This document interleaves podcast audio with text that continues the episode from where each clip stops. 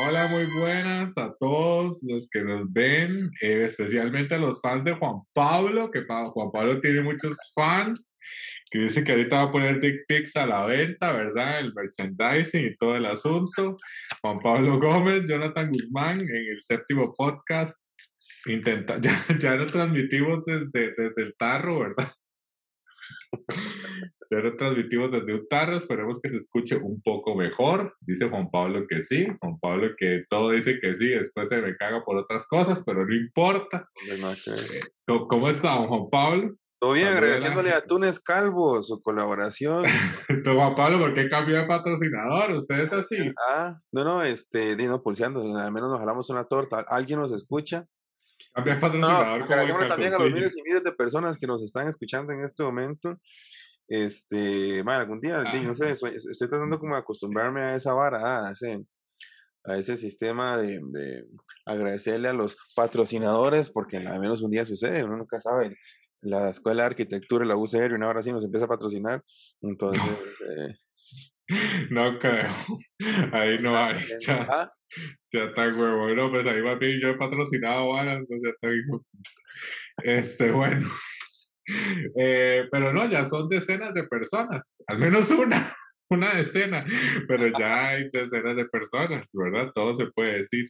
Bueno, eh, hoy, ¿qué vamos a hacer? Bueno, no, hoy tenemos algo toque diferente, ¿verdad? Como ustedes saben, a don Juan Pablo le encanta darle todo por en reversa, entonces vamos a hacer el podcast, saludos a Abigail, eh, vamos a el podcast al revés vamos a empezar con la, el análisis de eh, el disco, que no es una película, exactamente, señoras y señores, para que los tenemos a todos en shock con lo que vamos a analizar cada semana, pero no, esta semana es un disco, es el álbum El Madrileño, eh, la versión sobre la mesa, eh, de C. Tangana. Eh, este disco, eh, yo no sé, bueno, en, este caso, Juan Pablo, Juan Pablo es el experto en música, por si no lo sabía. Ah, sí.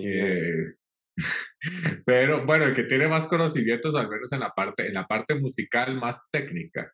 Em, vamos a empezar con el análisis del el disco El madrileño sobre la mesa de C. Es un disco que se lanzó en 2021 pero que tiene una, se, se revisita en 2022, eh, se le añaden unos temas adicionales, originalmente el disco es de 14 canciones, se le añade hasta la canción número 23.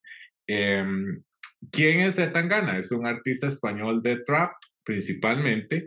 Eh, Antón Álvarez Alfaro se llama, pero su nombre artístico es Tangana. En cada disco generalmente utiliza como un tipo de personaje para eh, eh, hablar sobre ciertos temas. Este tema, perdón, este disco, este álbum en específico, eh, trata de la masculinidad como tal, es decir, sobre el montón de factores externos que van rodeando la masculinidad, los puntos de vista del hombre, al menos ese hombre que él se, se, se visualiza durante el disco, es un disco que casi el, ¿verdad? De todas las 23 canciones, solo tres no son, no son duetos, todas son duetos, entonces creo que habla demasiado también de la, de la cuestión social que, que, va con el disco. Eh, primero me gustaría saber qué opina usted y después le damos como a la estructura y, y, al, y al argumento principal del disco. ¿Estás seguro? Que voy yo primero. Dele. Ay, qué torta. Bueno, primero que todo, este disco me sirvió para saber que Z Tangana existía, ¿verdad? Yo ni siquiera si ni siquiera sabía que ese man existía, lo conocí hace que 15 días que usted mencionó esta hora. Este, digamos, lo escuché un par de veces eh, el, para, para, tenerlo bien claro. Eh, por mucho, por mucho no es la música que yo consumo, ¿verdad? Eh, por mucho, definitivamente ni siquiera que sabía que ese man existía. bueno, en fin.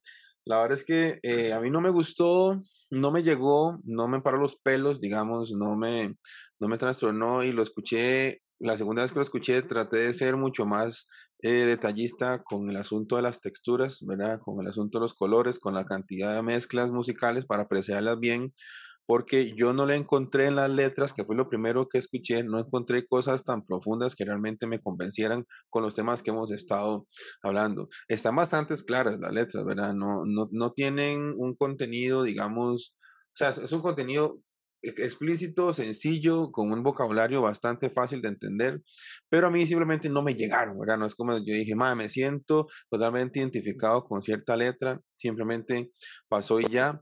Lo que sí le puedo aplaudir es eh, la fusión de elementos, que eso sí me parece que es un trabajo bastante cuidadoso, que hace muy bien. O sea, el disco tiene eh, rumbas flamencas, tiene trap, tiene eh, bolero, tiene bossa nova, salsa, salsa, tiene cubano, tiene, o sea, tiene una cantidad impresionante de varas que el mal logra poner muy bien. Hay muchos elementos electrónicos, evidentemente, que es algo, o sea, hay un autotune rajado en todo el disco, ¿verdad? Que eso es, o sea, no creo que haya un cantante hoy en día que no cante con autotune, eh, del, género que sea. Entonces, digamos, eso sí le aplaudo y la idea de, de querer seguir jugando con un montón de elementos que ya existen, es que hacer algo nuevo, realmente nuevo, innovador, ahorita es muy, muy difícil, pero entonces el, el, jugar con todos los elementos que se encuentran en la mano y lograr hacer una, una fusión inteligente, bien pensada, que es lo que me parece a mí que está muy, muy bien pensado, este, eso sí lo aplaudo y sí lo valoro y sí, digamos, le agradezco al MAE, pero sigue siendo un disco que yo por mi cuenta, digamos, yo no lo tendría, me explico, en mi playlist ahí que los, me, me, convierto en un fan del MAE, lo ando escuchando todo el tiempo, no me, no me agrada, no me llega.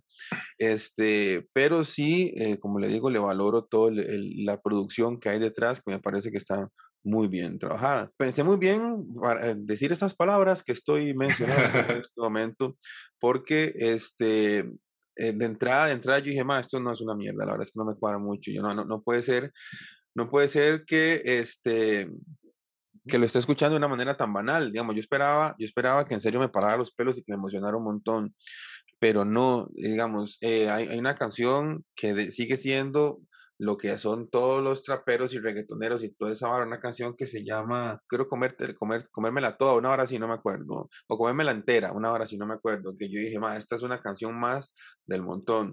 comerte entera. Esa, comerte entera. Hay otra pieza, creo que Los Tontos, que tiene una progresión de acordes, por ejemplo, que yo me senté a sacar en la guitarra. Más, es una progresión que aparece en millones de canciones. No le encuentro, no le encuentro nada nuevo, digamos, o sea, nada así realmente innovador. Ah, eh, lo que voy a decir, tal vez este, le voy a sonar un toque odioso, ¿verdad? O bastante, bastante pedante, pero no importa, digamos. No importa, este, espero explicarme bien. Es, eh, cuando yo escuché la primera vez el disco, es como si yo, como si usted, digamos, que se preocupa tanto por su alimentación, ¿verdad? Este, y se ha preocupado siempre por, por productos de buena calidad, ¿verdad? Por ir probando cada vez un mejor corte, por la escogencia de los mejores vegetales, ¿verdad? Por la preparación y todo lo demás. Y usted acostumbrado a, entonces ya el paladar a ciertos platillos, de repente llega un maecillo a la par de la choza y uno pone una vara de sanguchitos y cree y, descubre el agua tibia, ¿verdad? Y le dice a uno, venga, pruebe mi producto que es nuevo. Y usted dice, ma, esto ya lo probé antes. O sea, esto, esta fusión de estilos y de carajadas, eso lo hizo Rubén Blades hace siglos. ¿Me explico? Entonces, ¿qué, ¿qué, es esta mierda? Ya, entonces uno por, por, por cortesía le dice, ma, muy rico, muchas felicidades, siga así, se larga y yo este man no lo va a comprar nunca, nunca nada más. Eso fue como lo primero, me explico. Pero como le digo, la segunda... Sí, la primera, la primera visión, digamos, inicial. Sí, sí, era, este, lo, la, lo, lo abordé completamente diferente, en serio, con todo el cariño del mundo para decir, para escuchar el esfuerzo del MAE. Entonces, donde yo sí le rescato la vara, como le decía, es en la vara musical. ¿Verdad? Que me parece que está todo muy bien pensado. Eso sí, sí me gustó, digamos, ya ahí me encontré otras sorpresas, ¿verdad? Ya estuvo, esta vez no me quedé dormido. Este, sí, sí, sí aprecio mucho como todos los juegos musicales que ese Maya tiene y hace que las canciones no sean predecibles, ¿verdad? Porque, ah, bueno, tiene la última pieza, creo que es una pieza rockera 100%, lo cual me sorprendió mucho. Sí. Eh, entonces, es el fin del disco. Correcto. Para repartir. Correcto, ese tipo de cosas. Este, yo dije, bueno, ahora sí, ya estoy un poco más satisfecho. ahora sí, este, podría decir algo más positivo, que me parece que es lo más justo del mundo, porque eh, me, me, me, quedo, me quedo con una frase, no me acuerdo si alguna vez se la mencioné a usted, pero a alguien se la dije. Eh, en Netflix hay una, un documental sobre Nina Simón. Usted sabe quién es Nina Simón, obviamente. Obviamente. Por supuesto. Obviamente, y sí, quien, quien no lo sepa, por favor, búsquenla. Eh, de verdad, es otro nivel. dice Homero Simpson. Otro nivel. Sí, sí, la verdad. ¿Cómo, cómo? No se escuchó. Que Homero, que Homero dice, quien diría, diría Homero Simpson, y el que no lo sepa, merece morir. Este, porque en una parte oh. del documental de Nina Simón, eh, ella en un momento dice una vara que a mí me quedó este, dando vueltas en la cabeza desde entonces, y dijo, eh, ¿cómo se pretende ser artista y no representar la época en la que uno está viviendo? ¿verdad? Entonces, independientemente de los platillos que yo haya probado y el bagaje y de las cosas que yo haya aprendido desde el punto de vista teórico en un ambiente académico, lo que sea, yo creo que lo que hace este MAE o este, o este producto que acaba de sacar es fiel representante de lo que estamos haciendo hoy en día, de lo que somos hoy en día. Toda esa, esa búsqueda de, de cosas, es el juego, el, la variedad, el ser completos, el ser artistas integrales, todo ese montón de vara, aquí se resume. Entonces, gracias Nina Simón, porque me ayudó también mucho como a verlo por ese lado, ¿verdad? tener esa, esa idea de que el, de, de, lo completo que está tratando de ser el, el MAE con su, con su arte o como sea que él traduzca lo que sea que él esté haciendo. Este, ah, hay una cosa que, que, sí, sí, sí, de hecho me gustaría, me gustaría eh, entrar ahí. Hay una cosa que de lo que usted dice que a mí me parece que es valiosísimo y que se ha perdido mucho y que lo ha perdido la misma música latinoamericana y es la producción eh, y la calidad de la producción y el audio con respecto a la musicalización latinoamericana. Es decir, los ritmos usted los entra y los reconoce inmediatamente sin tener que estar jugando con otras cosas, si bien en las mismas, cada, cada una de las canciones, pues tiene su, su cuestión, empieza, ¿verdad? Como dice Juan Pablo, a veces se hace un revoltijo y todo el asunto, pero en las secciones que son muy puras, eh, es deliciosa, digamos, la musicalización, los instrumentos se escuchan, se, se, se muy claramente hacia dónde lleva el ritmo el MAE, y, y me parece que, que, sí, que es algo que se ha perdido mucho, ¿verdad? Parece, pareciera que la parte europea eh, y la parte eh, anglosajona está apreciando muchísimo más las cualidades latinoamericanas que nosotros mismos, ¿verdad? Y que nosotros parece que está, estamos haciendo un ejercicio al revés, nosotros estamos viendo lo que hacen ellos y ellos están viendo lo que se hacía acá hace mucho tiempo. Sí, sí, a mí, a mí me gusta mucho, me gustó mucho, bueno, hay otro detalle que me acabo de acordar, por ejemplo, además, además de, esa, de esa diferenciación tan marcada de estilos, que me parece que está muy bien, que eso habla de la calidad de, de músicos y artistas en general que estaban detrás de esa vara, ¿verdad? Me hace gracia que el MAE suena igual en todas las canciones. Eso quiere decir que, digamos, el MAE no pretende, él, digamos, no pretende acomodarse al estilo y buscar ciertos colores y ciertas varas, sino que, se, que todo el mundo sepa que él sigue siendo él con su sonido particular, pero que él es capaz de, eh, interpretar diferentes ritmos y todo sin perder nunca como su, su identidad, sino que... hay una, es un juego. Perdón, hay una con Jorge Drexler en las que casi las voces son irreconocibles una de la otra. Sí, sí, sí. Eh, que, que, se está usando mucho, ¿verdad? Ese tipo de duetos donde, la, donde las voces están eh, alineadas de una forma que casi son irreconocibles una de la otra. Me gustó. A mí esa fue la peor canción, la que, no, la que me gustó menos. No, no, vea, a mí sí le digo, eh, no, no, me, no me dejó emotivísimo, ¿verdad? La producción.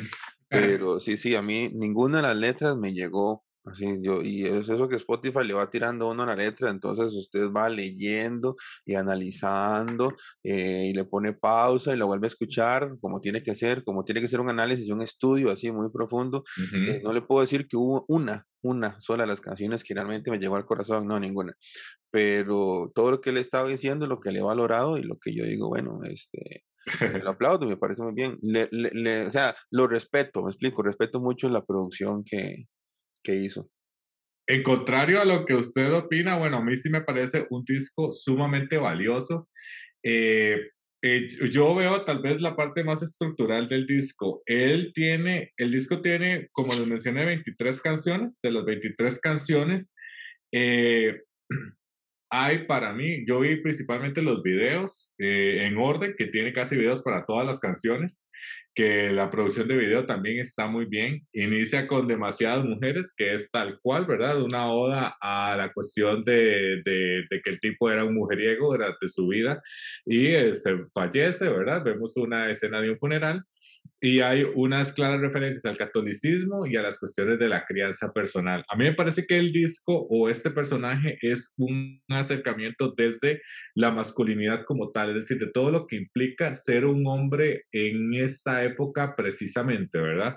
Porque hay algunas canciones específicamente que hablan sobre eh, lo difícil que es incluso pedir disculpas, lo difícil de lo que se trata eh, conversar, lo difícil que se vuelve entender sus propios sentimientos hay eh, esa que usted dice de comerte entera, eh, tú me dejaste querer y demasiadas mujeres, que son las primeras tres canciones, es una referencia directísima a, a, la, a la capacidad copulativa, ¿verdad? No sé si esa palabra existe, pero a esta cuestión que tienen los, los, los hombres de estar copulando por todo lado, ¿verdad? Como lo hemos hablado anteriormente. Eh, ¿y, qué, ¿Y qué implica eso? Y luego viene una cuarta en, en ese orden que se llama Nunca estoy que en esa, en esa canción en específico, él habla en femenino, porque quien habla no es él, es la eh, pareja. Y ahí vemos un patrón, un cambio de conducta y un cambio de conducta que no solo está a través de la parte estética en los videos, porque los tres primeros videos tienen el mismo formato, cambia la perspectiva de, de, de la visión, y eh, ahí empieza a hacer referencias al pop más, eh, habla de Corazón Partido de Alejandro Sanz, cosa que a mí me parece muy importante, eh, traer esas referencias muchísimo más cercanas, que es algo que estamos viendo muy, muy cerca, perdón, que estamos viendo más constantemente que las referencias anteriores, ¿verdad? Antes eh, veíamos canciones que se traían, no sé, de los años 30, de los años 20, y hoy en día las referencias son cercanas, muy, muy cercanas dentro de la misma generación. Eso también me parece, me parece, me parece muy importante. Luego el disco va hacia eh, Ingobernable, nominado Un Veneno, que es la canción con José Feliciano, que sí habla específicamente de la masculinidad tóxica. La, eh, la canción dice, tengo un veneno que llevo por dentro en la sangre metido, cruel y violento que me va alimentando. No sé cómo quitarme esto y yo sé, pero hay una concientización de que esto sí me va a estar matando a mí. Yo sé que lo tengo, pero me va a estar, me va a estar matando. Luego eh, la avanza hacia muriendo de envidia, eh, que es para mí el pick del, del, álbum, ¿verdad? Que usted vio, yo no sé si vieron el video, lo importante tal vez para mí de los videos es que constantemente ya por default, no por una decisión del usuario, el video coloca la letra de la canción.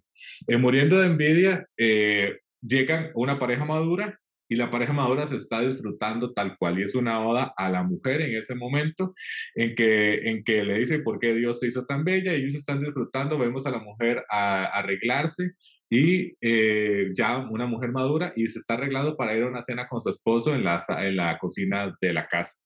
Eh, luego viene otra, otra parte que se llama Cambia, que literalmente cambia, inicia igual que, aunque, eh, perdón, aunque es de noche de Rosalía, cosa que me parece muy interesante porque el tipo era el novio de Rosalía y le ayudó a escribir ocho de las once canciones de El Mal Querer, perdón, le ayudó a escribir ocho de las once canciones de, El Mal Querer y esta canción. Ahora, en esta cambia es donde viene un asunto muy interesante, al menos para mí. Traen a la misma actriz de la cual se hablaba en, la canción número cuatro, que era la única que tenía el cambio de perspectiva y donde empieza a hablar en femenino. Y ya hay una visión eh, de, todo, de dos tipos de hombre distintos que se ve una, un hombre transexual y un hombre, entre comillas, normal, y cómo empieza desde la infancia y cómo toda esta cuestión de la sociedad los va, los va atando, los va atando, los va atando. Luego, a la siguiente canción que dice, ¿Cuándo te olvidaré? Eh, habla de que siente nostalgia y angustia porque no quiero rebajarme, porque no quiero ni rogarle a nadie hay una contradicción exagerada en la, en la cuestión de cómo se va construyendo hasta llegar a Los Tontos. A mí Los Tontos es una canción que no me, no me gustó mucho, pero que sí tiene referencias muy, muy importantes. Eh, y tal vez, yo no sé si tenga que ver con la cuestión de los videos, porque los videos eh, en el video de los tontos es un señor que está limpiando la entrada de un edificio y ese edificio son las Torres Blancas eh, de Sáenz de Oiza en Madrid. ¿Por qué son importantes? Porque eran unos edificios que originalmente iban a tener una cubierta de mármol y se iban a llamar Torres Blancas por eso. De hecho, en el video se puede visualizar que el interior del edificio son Torres Blancas, pero eh, al final no se cubrió en nada y se dejó, entre comillas, algo que era muy brutalista y también era un método, un mecanismo de venta para poder decir la pureza del concreto y todo esto, ¿verdad? En aquel momento, y se dejó que eso era lo blanco.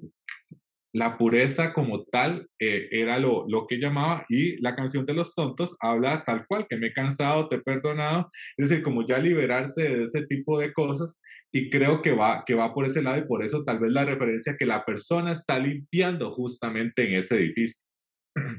Eh, Hong Kong a mí me, me, cagó, a mí no me interesa esa canción, honestamente, y ahí cierra la primera parte del disco. Entonces, para mí sí hay una, una, al menos un, argumento, un argumento, una estructuración de, de, todos los elementos que me van, pero primero es una cuestión como interna. Yo estoy hablando de todo lo que me pasa, hay un video incluso donde él va de cacería y dice que no le importa pagar la cuenta y no me importa lo de los amigos y yo salgo y es la mujer quien está en un escenario, perdón, en un tipo de cine, viendo la película del MAE, viendo ese cuento que se está echando el MAE y es la, la, canción que está narrada desde el punto de vista de ella.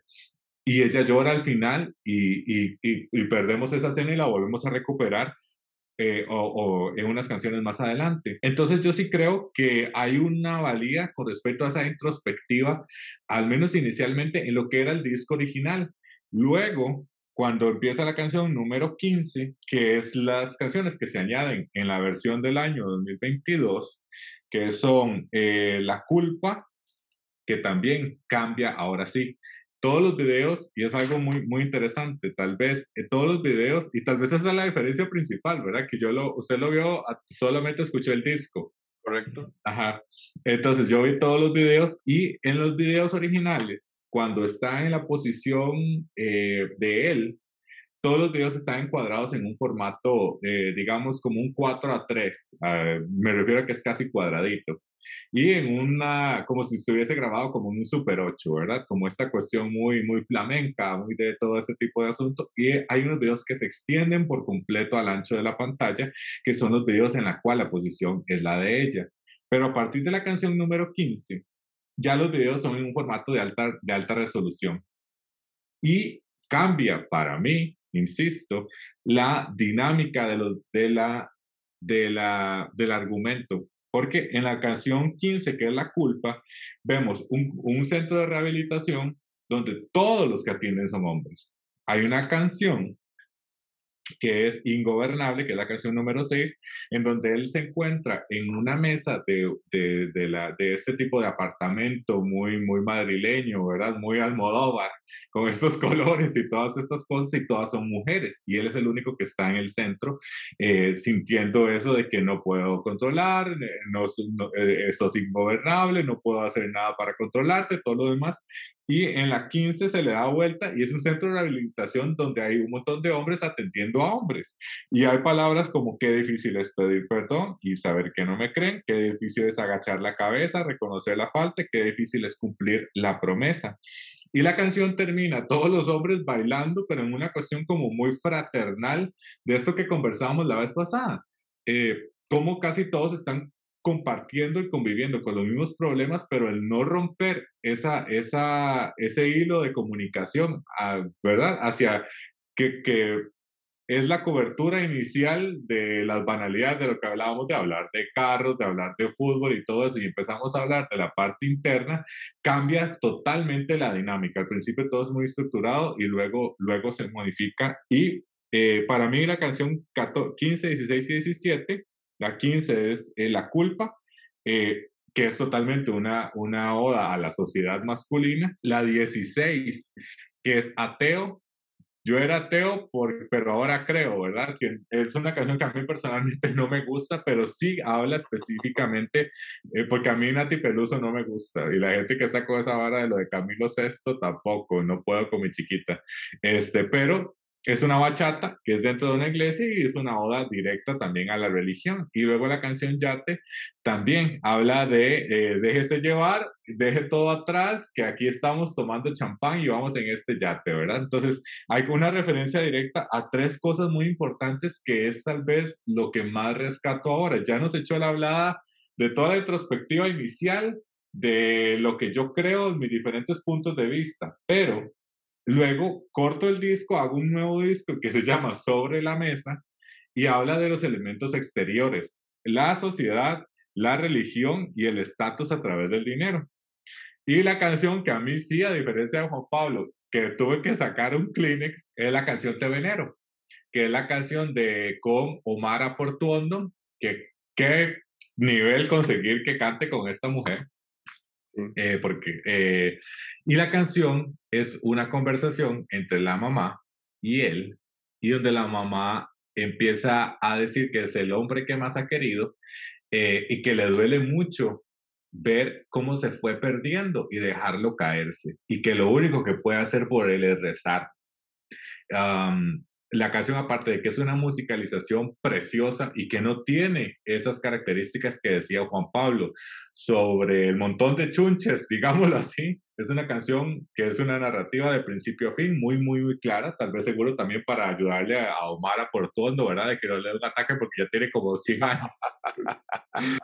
que, si no la escucha, si no la han escuchado, eh, por favor, visiten la, la, obra de esta mujer, ¿verdad? Es, es una leyenda viviente latinoamericana. Em, y sí, esa, esa canción me partió porque me parece que después de echarse toda esta hablada, con palabras tan fuertes, con, con cuestiones tan, tan grotescas a veces, terminar en eso, eh, para mí sí habla de que hay una, una intención, es decir, de que hay una intención de decir algo que sí está envuelto y en eso estoy totalmente de acuerdo con, con Juan Pablo. Y el mismo disco lo, lo dice, el, el, disco es muy popular. No sé si esa es la palabra correcta, es un disco que, que a la mayoría de gente le va a entrar no voy a decir cómo, pero a la mayoría de la gente le va a entrar muy fácilmente, digamos. Sí. pero, pero lo que quiero decir es, y creo que ese es el asunto acá, es decir, él habla incluso de Gucci, muchísimas veces habla de Gucci, Gucci es una marca de, de lujo, que no es de hiperlujo, es de lujo nada más que se ha dedicado a hacer basura en muchos aspectos con, en relación al diseño, nada más para vender. Y, y, cada vez que se habla de Gucci en el disco es para una cuestión como despectiva. Ok, como tengo esto, pero madre, ¿qué, ¿qué, importa? Como tengo esto, pero... Y la estética. Incluso hay en uno de los videos en que él les anda con una colección de Gucci que hizo con North Face. Y creo que es a propósito, creo que es adrede para, para, para mostrar esa cuestión como más banal eh, de, la masculinidad, pero que yo sí creo que es un disco muy, muy importante. Es decir, eh, creo que es un disco que entra fácilmente, que sí habla de un discurso sobre la masculinidad, sobre los problemas que tienen la mayoría de hombres eh, con respecto al dinero, con respecto a cómo tiene que sentir, con respecto a lo que se espera de la sociedad, pero que al final tiene problemas muy, muy serios internos que el mismo hombre sabe que tiene, como decía Juan Pablo, pero que a raíz de todo esto que lo rodea, que es la expectativa de la sociedad de lo que tiene que hacer, que es que un hombre tiene que proveer, que es eh, que un hombre a través de la religión, y la religión es un tema recurrente en el, en el, en el disco, de hecho hay uno de los videos en que él está echándose su habla de pura misoginia, golpéame la cara, eh, y, que hace muchas referencias a eh, ponga la otra mejilla, incluso una de las sudaderas anda una imagen de, de, Jesucristo con cargando la cruz. Entonces yo sí creo que hay una enorme cantidad de referencias directas a la sociedad española actual y una sociedad latinoamericana, que también creo que es muy importante que se hagan referencias latinoamericanas y, y, porque la sociedad latinoamericana es sumamente machista. Eh, y creo que tiene mucho que ver que esos ritmos y que esas eh, música y que ese tipo de cosas estén en este disco de esa manera. Correcto. El más está pensando en Hispanoamérica. Ok, vea, me quedan varias cosas eh, dando vueltas de todo lo que dijo. Eh, primero, nada más un pequeño paréntesis, eso es lo de Gucci. Eh, como yo, digamos, me relaciono tanto con adolescentes, que no es lo mismo que tener relaciones con adolescentes, o sea, yo me relaciono con adolescentes, este, exacto. Eh, Ay, ya Juan Pablo no está en el 8, en el podcast número 8.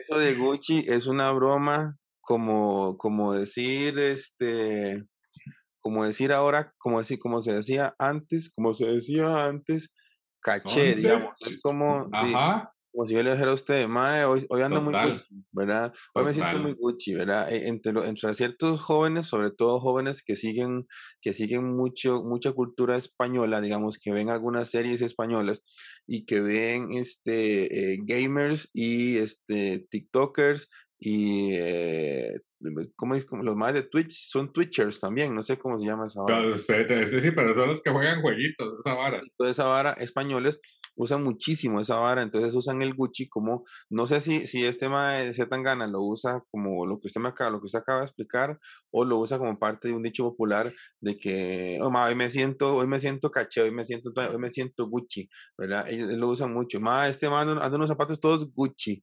Ya Gucci mm. se convirtió, ya dejó de ser la marca, ellos no saben que ni siquiera que es una marca, sino que se convirtió como en una muletilla para cierta expresión, nada más para hacer la, hacer la salvedad. No, pero, pero es cierto, pero es cierto. Incluso, y otra cosa que tal vez sea muy importante de mencionar, eh, la dueña de Gucci o la pareja del dueño de Gucci es Salma Hayek, es, es latinoamericana.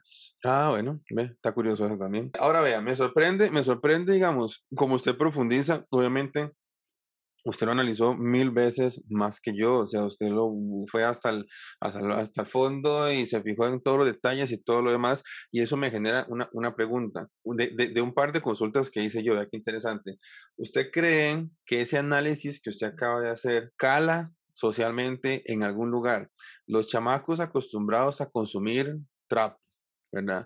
Eh, los, los adolescentes y adultos jóvenes que tienen ya algún rato de estar consumiendo reggaetón, de estar consumiendo Balvin, Anuel, este, eh, ¿quién más? Farruko, que ahora es pandereto, no sé cómo es la vara. Este, que que no le va a funcionar, pero bueno, porque todos se devuelven. Cuando deje de ganar plata se va, se va, se va a reconvertir. O sea, toda esta vara.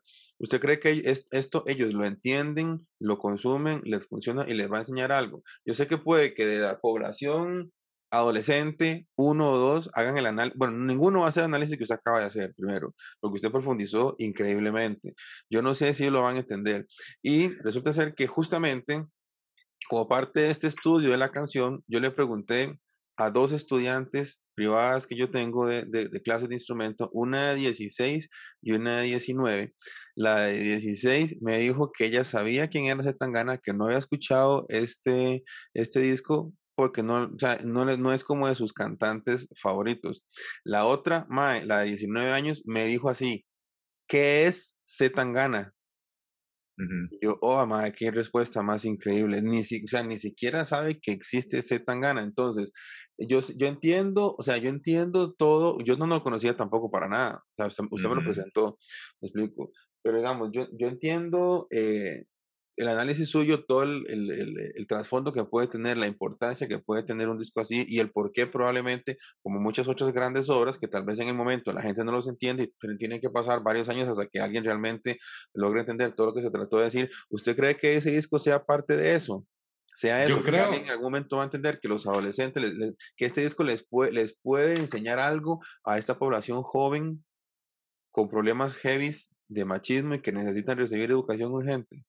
Ahora, hay, hay una cosa, eh, evidentemente yo estoy intentando ver la, la, cuestión integral del disco, los videos y todo el asunto, pero eh, como piezas, ¿verdad? Porque creo que esa es la, la, pregunta, como piezas individuales, que es como puede llegarle a alguien este tipo de música, que es eh, en un reggaetón, porque el tipo trabaja con Nati Peluso, Becky G, toda esta gente que está agarrando mucha fuerza, yo creo que en algún momento les va a llegar la, la cuestión de Zetangana, creo que hay canciones específicamente que, específicas, perdón, que sí van a, a, a, calarle a la gente. Por ejemplo, eh, la canción Cambia, que es la que inicia, igual que la, la dice, crecí pensando que solo el billete me daría respeto, que un hombre que no tiene para gastar, no es un hombre, solo un muñeco. Soy desconfiado y no permito que cualquier cabrón se me ande acercando con referencia a, a, a la mujer. Me enfoco en lo mío y no me fijo en lo de nadie más.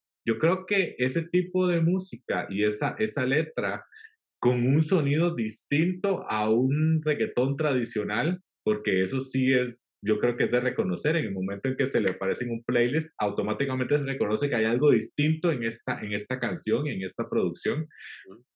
Y creo que, que sí, yo creo que sí, eh, con canciones específicas, porque eso es algo muy interesante. No hay, hay algunas que son, al verlas en, en, en el, el, panorama completo de las canciones, pues se puede armar el muñeco, ¿ah? Pero en canciones específicas sí le tira el argumento y algo que me pareció muy interesante casi en todas, y yo estaba poniendo mucha atención, casi en todas el argumento principal se tira al inicio y lo demás se repite. Entonces me parece una manera de construir el álbum que sí puede generar eso que, que usted dice, porque digamos, si el man hubiera tirado un argumento al final, hubiera sido una vara chorreada, ¿verdad? Que primero tengo que escuchar a uno, la dos, en orden, pues sí podría decirle yo que, que, va a ser muy difícil que alguien entienda la obra si no se echa toda la hablada ya como un ejercicio, ¿verdad? De, de trabajo, como algo como esto.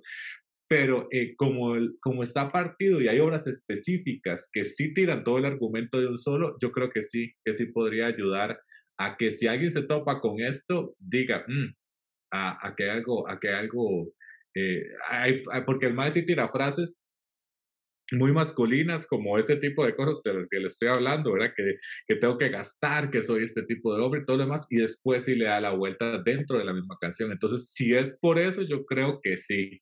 Y ahora, con, con respecto a la segunda, que es el conocimiento, hay gente que no sabe, ¿verdad? Hay gente que, hay gente que piensa que, que la serie es Luis Miguel, eh, que, que, Diego Boneta es Luis Miguel, pero o sea, hay gente que piensa que la Tierra es plana, o sea, Juan Pablo, Dios mío, este, y, y, y, lamentablemente tiene que ver mucho con lo que está sucediendo ahora. Y, y vamos a ver, y eso es una, una, una, una cuestión que no hemos conversado mucho y que podría ser interesante, que es, y que tiene que ver con estos temas, la influencia de lo que estamos recibiendo. Yo creo que no hay que estigmatizar ritmos, yo creo que hay ritmos y canciones y, y argumentos que se han venido tocando a través del tiempo, el amor, el desamor, eh, la nostalgia, la venganza, y que el reggaetón, para mí, viene a cumplir, no sé cómo lo ve usted, la parte sexual de la que nunca se hablaba.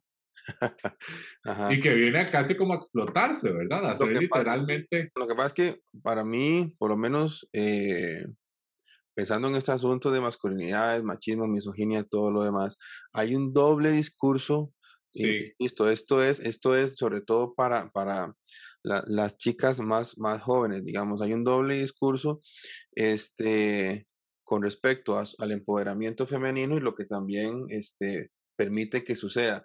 Y, es, y esto, me, yo me empecé a dar cuenta de esto viendo unos videos en TikTok que son, eran, son memes, chistes, o sea, esos videos que las mismas chicas hacían y que reflejan lo que, lo que muchas chicas hacen. Por ejemplo, uno de los videos que vi era una chiquilla escuchando una, un reggaetón, no me pregunten ni cuál ni de quién, no tengo ni idea, ni me interesó, que tenía una letra muy heavy, una letra misógina muy, muy heavy. Entonces ella ponía en el video, yo escuchando la canción de no sé quién, entonces la madre así como, madre, ¿qué es esa letra tan horrible? inmediatamente la pone otra vez y pone, pero yo por dentro, y la madre este, bailando, muerta de risa, como hablando que le mal iba a meter el banano, una carajada así, algo así como, como el bananero, creo que se llamaba. Entonces, y yo, ma, es que qué tan, qué tan cierto es esa vara de cómo, por ejemplo, por un lado, este, la misma chica, ¿verdad? Eh, la, las mismas chicas han estado tratando de educarse ellas, imponer cierto respeto, pero por otro lado, ¿verdad?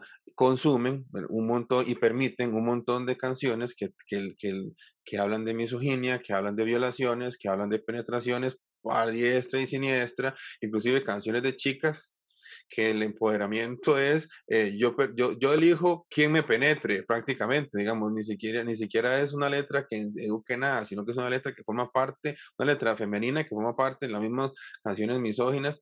Y las madres bailan y vacilan con esa por otro lado dicen otra cosa. Entonces yo digo, madre, qué, qué vara más rara, digamos.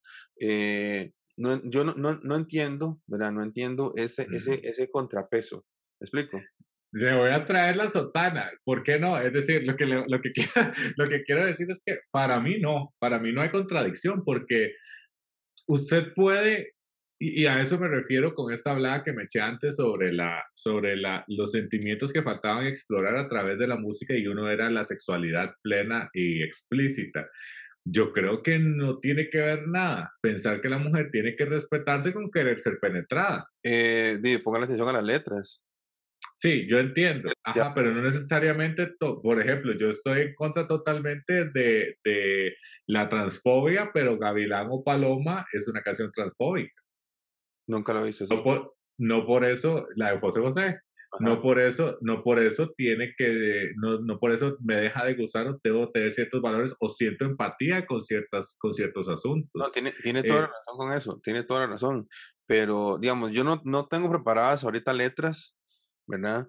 Este, que me gustaría, que como, como le digo, no es un ritmo como que yo consuma, entonces sentarme a escuchar me da cierta desidia, pero digamos, o sea, hay letras que yo, que yo me puedo sentar aquí, eh, le enseño y yo digo, no hay nada que explicar, vea, escuche. O sea, es una... Estoy, estoy totalmente de acuerdo. Es decir, es que hay, hay, basura y hay, y hay de todo. Hay, canciones, por ejemplo, recuerdo una canción, usted sabe, a mí eh, eh, me tocó la época del Discman y con Antishock y, con, y comprar los discos de, de Don Omar y toda esa cuestión en, cualquier momento. Había una, una canción que se llama Amor de Colegio, que es una buenísima canción eh, a, nivel de, de reggaetón y de, ¿verdad? Y, de todo el asunto y que habla de un tipo que, que es miembro de una, de una ganga, dirían los, los cubanos de Estados Unidos, eh, que es miembro de una pandilla, es que como ahora lo vivo todos los días, es que mi hijo está una ganga. y yo, señora, ¿qué es eso? Decía que Costa Rica, no sabemos. Este, y, eh, este, eh, perdón, y habla de la relación de un tipo que está en una pandilla que va a recoger a la madre del colegio y que, la va, que se la va a coger. Es decir, y eso fue hace 10 años, 12 años, 15 años. Eh, y es, vamos a ver, eh, Juan Pablo, yo creo que, que también tiene que ver con que, y es un poco parecido al tema, al tema casi de las escrituras de la Biblia.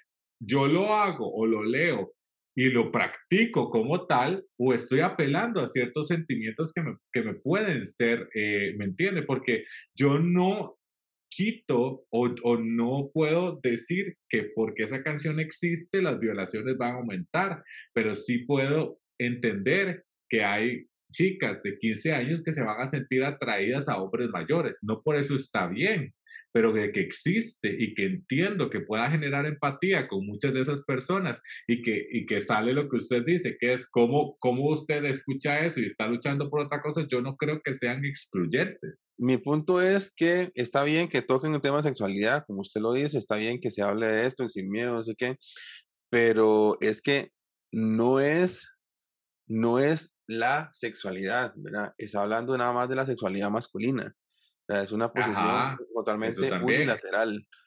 Eso también, en muchos, en muchos, eso tampoco está bien, estoy de acuerdo, estoy totalmente eh, de acuerdo con usted. Ah, hay muy pocas mujeres que cantan reggaetón, ¿verdad? Ivy Queen, la primera, y yo quiero bailar, tú quieres gozar, la viva, la perra, la caballota, la potra, ¿verdad?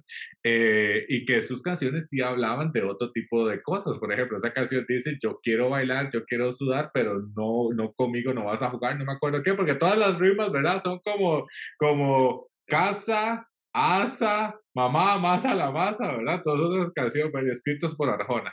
El problema es el problema porque es el problema. Pero yo sí creo que vamos a ver, hay una, hay una cuestión muy interesante que, está saliendo acá y es cómo hacer, o al menos cómo como artistas, o, o, ¿verdad? O como personas que ejecutan arte y quieren decir algo, ¿cómo hago para generar un discurso a través de la música en este caso, o de las películas o de lo que sea, pero del producto que yo necesite, porque todo es contextual, ¿verdad? No, eh, es muy importante saber que en los años 70 eh, o 60 había una idea de bla, bla, bla, porque en ese momento estaba pasando algo en, en el mundo. Entonces, eso genera un movimiento hacia algo. ¿Cómo hago en este contexto? Y eso que usted dijo al principio, este es un tema muy de hoy, ¿verdad? Es, un, es algo que refleja muy bien la sociedad de hoy. Y si yo puedo introducir a través de este paquete de banalidad, tal vez, un argumento más denso, ¿es mejor eso o voy hacia, hacia otros ámbitos? ¿Cómo como artista avanzo un argumento en esta sociedad y con qué mecanismos? Me está preguntando directamente. No, si la pregunta es directa, entonces también yo le diría que entonces que el proyecto de Z Tangana es, es un proyecto que inicia, digamos, una, que podría iniciar una, o sea, es maravilloso que iniciara una nueva tendencia de, este, de música juvenil. Porque, digamos, si, si, este, ajá, sí, exacto. Porque, digamos, eh, justamente la palabra que usted acaba de usar, la banalidad, es de las varas que a mí más me han alejado de estos géneros urbanos nuevos que yo los escucho porque lo, lo, consume muchísima gente, lo conozco y cuando me doy cuenta de lo que es, simplemente me alejo de él y, y, busco mis géneros y ni siquiera salud y ni siquiera es este... No se puso en mute. Sí, pero, pues, o sea, la ah. expresión corporal fue más que evidente. Este, y ni siquiera es que yo me voy por lo de antes porque antes era mejor. Digamos, yo, yo consumo Marta Gómez, yo consumo Natalia Furcade, yo consumo mucha gente que hoy en día hace trabajos muy buenos y que les agradezco, ¿verdad? Este, que no, que no hagan trabajos tan superficiales, tan banales, tan pura mierda y que todavía eh, sigan eh, pensando en el público crítico y que vaya a apreciar una buena, un, buen trabajo musical. Entonces me parece que ese trabajo de ser tan gana de ser así, de ser así, podría ser un maravilloso inicio, ¿verdad? Para una, una, tendencia donde ya la gente está cansada de un reggaetonero tras otro y tras otro y que empiecen a utilizar esos recursos musicales tan repetitivos y adictivos como son para empezar a, mandar otros mensajes.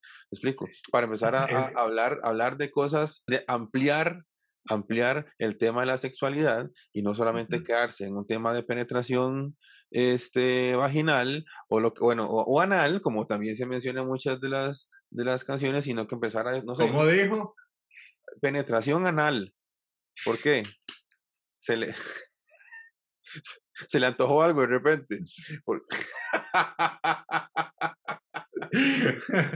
Porque. qué, qué, vulgar, Juan Pablo, Dios mío. Que Dios lo perdone, que lo siga perdonando. Yo me ocurrieron otras palabras, pero dije las palabras correctas. Muy bien. Sí, sí. digamos, el, el. Que se la cojan por el culo. Ah, ve, ves, ves, ves, esas cosas, madre, ¿qué va a decir? Es que no, es que no, eso no se puede. Eso no se si lo escucha. Vea, este. ¿Quién era esa? Esa es la del esposo Fabricio. De... sí, ¿verdad? Sí, claro. La... Eh, sí, digamos, hacer, hacer inclusive el tema de la sensualidad mucho más interesante. Sí, sí, sí, sí, pero, pero, pero yo no sé si le toca. Yo, pero yo, pues yo no sé si le toca a él. Ahora, eh, me interesa muchísimo, por ejemplo. ¿A quién se la hace tan gana? A, él o a él, al, al, hombre, a hacer este tipo de cosas. Ahora, es que estamos analizando el disco de él, ¿verdad? No, no, no, me refiero yo a el proyecto, la idea de ser más integral que tiene Z Tangana, sería maravilloso que fuera al inicio de un movimiento, entonces. Yo lo entiendo, yo lo entiendo, pero lo que me refiero es que no sé si le toca a él, me refiero no a Z Tangana la persona, sino al hombre. Lo que quiero decir es que como estamos analizando el disco de un Mae, él está dando su versión y todo el asunto. No, no sé si le toca a él. Ahora, si analizamos el disco de alguien, de una mujer que se da otro tipo de, de, de notas y de ideas, pues yo creo que va por otro lado. Ahora, me parece muy interesante y ahí sí me gustaría eh, tener su, su opinión de académico de la música. Qué bonito, ¿verdad? O sea, para sentarme diferente y toda la hora. Eh, ¿Por qué? ¿Cómo se sientan los académicos de, música? Cállese que yo lo sé, pero bueno. Tiene que verse, tiene que verse interesante. Nada más dele, ay, qué lástima, no, me, no se me ve, no se me ve nada. Ay, qué lástima que no se me ve nada. Para eso hay otras plataformas. Bueno, vea, el, el asunto es, eh, ¿qué le parece traer? eh, es un disco cargado no, de referencias a anclas muy fuertes, es decir, José Feliciano, Omar Aportuondo, eh, todos los, la, la, gente de España que no la conozco muy bien, pero por lo que leí son gente muy, muy importante del flamenco y todo eso. Sí, sí. Los cantadores y, y, y, todas estas cuestiones, traerlas a este disco, eh, no sé, eh, no, no, le habla mucho de que el mal tuvo que al menos llegar con una buena bablada a que convencer a toda esta gente de que se pusiera ahí. Sí, pero es que, mae, es, es, que uno, uno, cuando uno trata de mejorar, yo creo, uno recurre a la voz de la experiencia, ¿verdad? Entonces, cuando, o sea, uno, siempre tiene un tío, un abuelo, un tata, un compa, un lo que sea más viejo que uno que le jala las orejas, ¿verdad? Le dice, mae, yo metí las patas en tal vara, no hago usted lo mismo. Bueno, tal vez, no sé, como le digo, yo ni lo conocía este mae, pero tal vez en la de menos en buscar ciertas figuras que musicalmente para él fueron importantes, que tal vez tienen un trabajo importante, no, no, no sé, no sé por qué los escogió, este, y de repente proponerles hacer una fusión de las cosas que usted hacía buenas antes y las cosas que yo estoy haciendo ahora y usted me ayuda a mí a mejorarlas y entre los dos da, somos un, un, una... entre los dos nos damos, ¿verdad? Revela el subconsciente. Yo iba a decir, no, yo iba a decir retroalimentación, pero bueno, usted lamentablemente se adelantó, sí, ¿verdad? Lamentablemente. Entonces, digamos, esa retroalimentación interesante que en algún momento, probablemente yo que estoy ahora acá, me va a tocar estar en, en, eh, en una, forma parte de una generación, ¿verdad? Donde va a haber otra persona que también yo voy a poder brindarle mi consejo y a su vez, y a su vez, y a su vez, y así. Me parece que está bonito. No busca gente contemporánea a él, busca gente con muchísima experiencia, que le hayan enseñado eh, algo. Entonces, eh, bueno, ahí Ed Maverick y Nati Peluso sí, pero Nati. las dos. Nati Peluso, que es la que canta eh, eh, Soy ateo, ¿por qué no creo? Pero eh, a mí esa canción no me gustó para nada, ni el video ni nada. Pero eh, sí creo que, que, sería interesante que la gente pueda, pueda ver. Ahora, yo sí, sí me gusta muchísimo esa, esa visión de la realidad eh, contemporánea. A veces hay muchos artistas que le buscan cinco patas al gato, ¿verdad? Y que, y que de hecho esta, esta semana me pasaron un disco eh, de, un, de un muchacho que se llama Manuel Medrano, Manuel Medrano, que es colombiano. Hay una canción que es básicamente el punto para Casteco con autotune. Pero, pero, pero yo digo, si esto está produciéndose, porque hay que buscarle tanto para decir una cuestión que al fin y al cabo es sencilla. Tenemos problemas, hay que decirlo, eh, me, me, siento mal, me siento bien, estos son mis conflictos internos, ¿por qué darle tanta vuelta en, en un argumento que tal, y tal vez ese, ese ha sido también, Slavjov Zizek dice que el gran problema o la gran, el, perdón, el gran éxito de las campañas de ultraderecha, que, que a través de, la historia últimamente estamos viendo que la derecha se está yendo más para la derecha y la izquierda un poco más hacia la izquierda, pero no tanto como la derecha, eh, tiene que ver no por el éxito del discurso de la derecha, porque casi nadie lo entiende, o, o, muy, o mucha gente lo entiende y es muy superficial y banal, pero más que todo por el fracaso que ha tenido la izquierda en comunicar cosas. Y yo creo que este tipo de yo sé que estoy hilando con muchísimas cosas y que puede que le esté buscando también cinco patas al gato y ponerle más estrellas de las que tal vez merece este, este disco, pero yo sí creo que un tipo, un trabajo que logra acercar un discurso más tranquilo, desde un punto de vista más tranquilo y más cercano, puede ser más efectivo. Eso acaba de salir, ¿verdad? Este, el disco usted es 2021-2022. Sí, señorita. Bueno, e, entonces hay que darle tiempo para, para, para que la gente menos sepa quién es Zetangana, insisto, este, para darlo a conocer, eh, para que se distribuya en un montón de plataformas. Para, o sea, quién sabe si dentro de dos, tres años tal vez ya más gente lo conozca, para entonces probablemente el MA va a tener otro proyecto entre, entre manos, pero hay que darle tiempo porque está muy, muy reciente. Parece okay. ser, parece ser una gran idea, Parece una gran idea. El trabajo del MAE colombiano que usted mencionó, tampoco lo conozco, no sé de qué habla, pero vamos, parece ser una gran idea también y, hay que darle chance a que, a que crezca, porque está muy guaje. Sí, a que más gente lo conozca, a ver hasta dónde. De, no deja de ser un artista comercial. Mentira que ese mae. Sí, sí, sí, mentira que el mae se vara para dejarse una choza, digamos. El mae obviamente va a querer que se le devuelva toda la inversión que el mae eh, puso en ese proyecto. Entonces habrá que ver qué estrategias en el MAE para darse Eso no está necesariamente mal. Es decir, prefiero, prefiero que, se le, que se le dé dinero a este tipo de, de, propuestas, que se le, aunque sea solo por la producción y por el rescate de los valores, eh, a, que, a que se le dé dinero a RBD. Las dos son comerciales, ¿no? Sí, por supuesto, una mucho más banal que la otra. Pero este, yo creo entonces que hay que darle tiempo. O sea, insisto, se ve positivo, como diría Villalta, hay esperanza. Este, sí, sí, pero. Ay, que, Dios mío, que es que, que ¿de dónde ¿Qué frase usamos? Ay, no sé. No sé, la de Obama del 2008, tal vez. ¿Qué les pasa? Entonces, hay que darle tiempo a ver si la, la, la estrategia comercial del MAE funciona, hasta dónde logra el MAE llegar con su proyecto y de todo lugar donde el MAE logró caminar, en dónde ha aceptado realmente, en qué sociedades realmente, no creo que República Dominicana consuma esto, por ejemplo, pero digamos, habrá que ver en qué sociedades realmente esto cala y empieza realmente a hacer mella. Pero de, si está tan nuevo, si estamos hablando de 2022, si estamos empezando marzo, o sea, esto ahora está recién salida del horno. Entonces, de hay que darle tiempo. Hay que darle tiempo al proyecto y estarlo siguiendo nada más a ver qué tan positivo resulta. Ay, qué bonito. Ay, el Pacheco. Suscríbanse al podcast en Apple, Spotify y YouTube.